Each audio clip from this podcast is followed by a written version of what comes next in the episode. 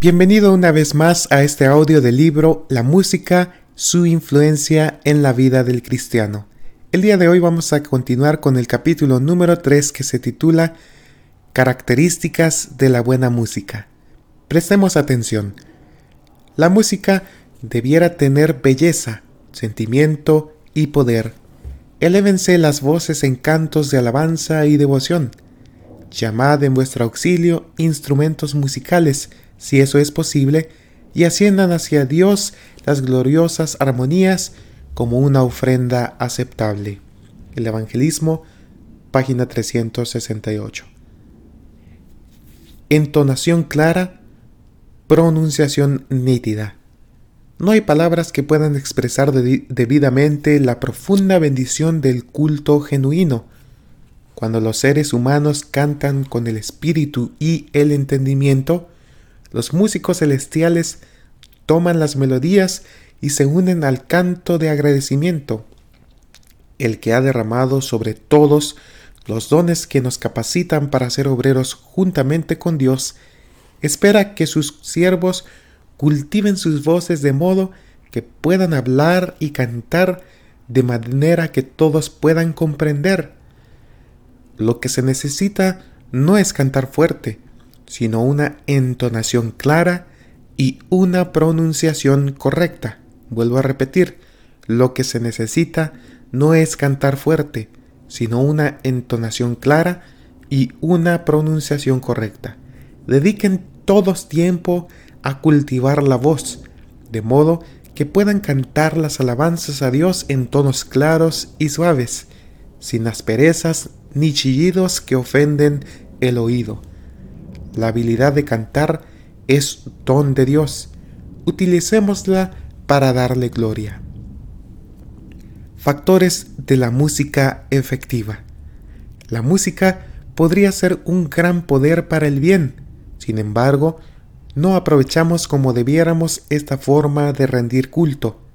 El canto, por lo general, se hace por impulso o para satisfacer casos especiales, y otras veces se deja que los que cantan lo hagan cometiendo errores. En esta forma, la música pierde el efecto que podría ejercer sobre las mentes. La música debiera tener belleza, sentimiento y poder. Elévense las voces de cantos de alabanza y devoción. Llamad en vuestro auxilio instrumentos musicales si eso es posible, y asciendan hacia Dios las gloriosas armonías como una ofrenda aceptable.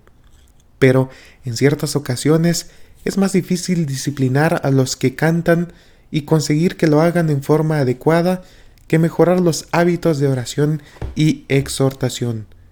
Muchos quieren hacer las cosas de acuerdo con su propio método, se oponen a las consultas y se impacientan cuando otro los dirige. Se requieren planes bien maduros en el servicio de Dios, el sentido común es algo excelente en el culto que se rinde al Señor. Poder afectivo y musicalidad en la voz humana.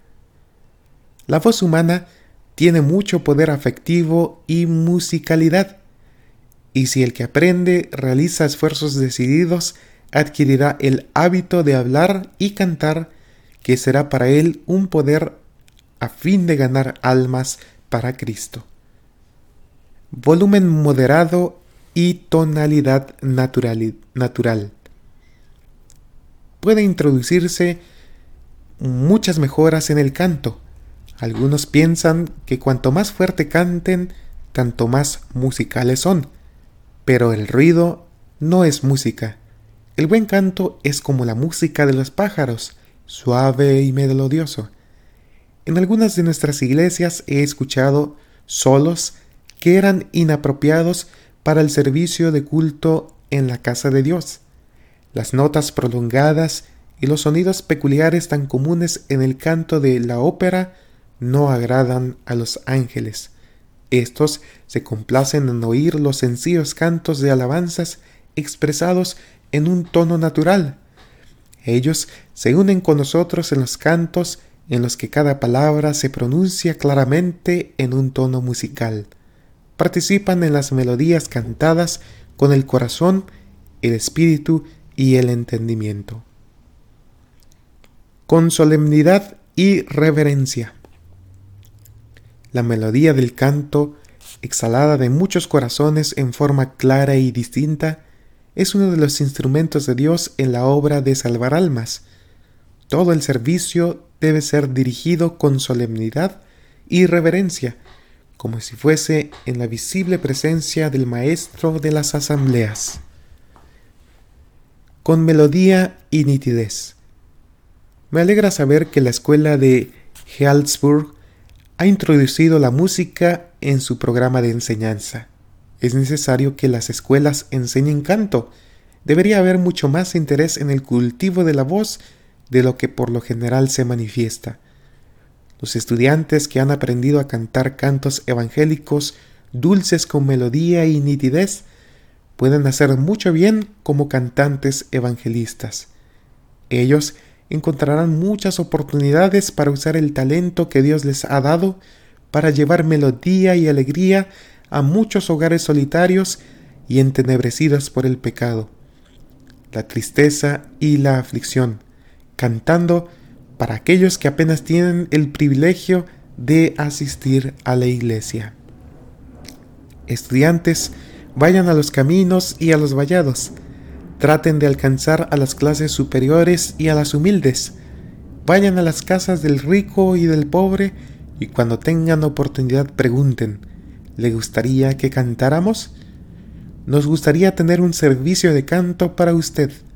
Entonces, Mientras los corazones se suavizan, puede que se abra ante ustedes la oportunidad de ofrecer algunas palabras de oración para recibir las bendiciones de Dios.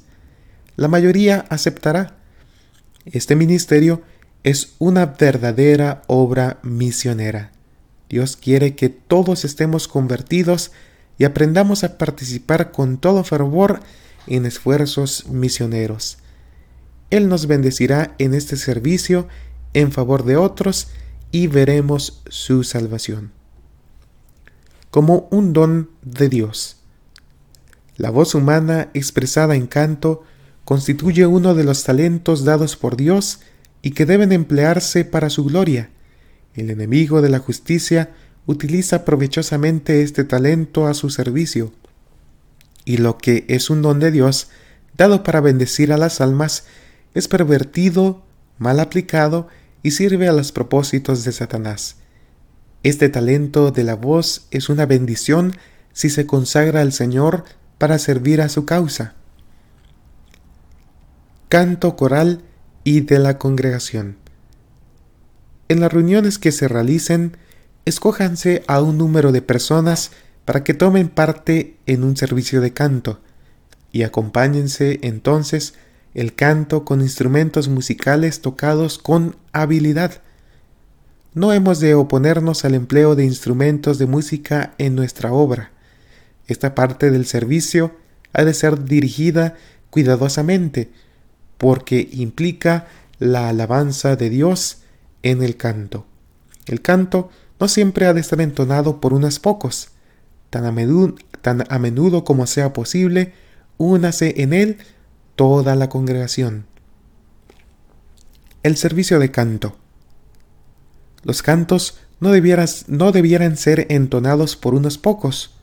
Todos los presentes debieran ser animados a unirse en el servicio de canto. El uso de instrumentos musicales. Hágase participar en la obra el talento del canto. El uso de instrumentos musicales no es de ninguna manera objetable. Estos se utilizaron en los servicios religiosos de los tiempos antiguos. Los adoradores alababan a Dios con arpas y címbalos, de modo que la música debería tener su lugar debido en los servicios de culto. Música instrumental en el Congreso de la Asociación General de 1905. Me alegro de oír los instrumentos musicales que tenéis aquí. Dios quiere que los tengamos. Él quiere que lo alabemos con el corazón, con el alma y con la voz, magnificando su nombre ante el mundo. Bien, Con esto finalizamos el capítulo número 3 que se titula Características de la buena música. Te deseo muchas bendiciones y hasta la próxima.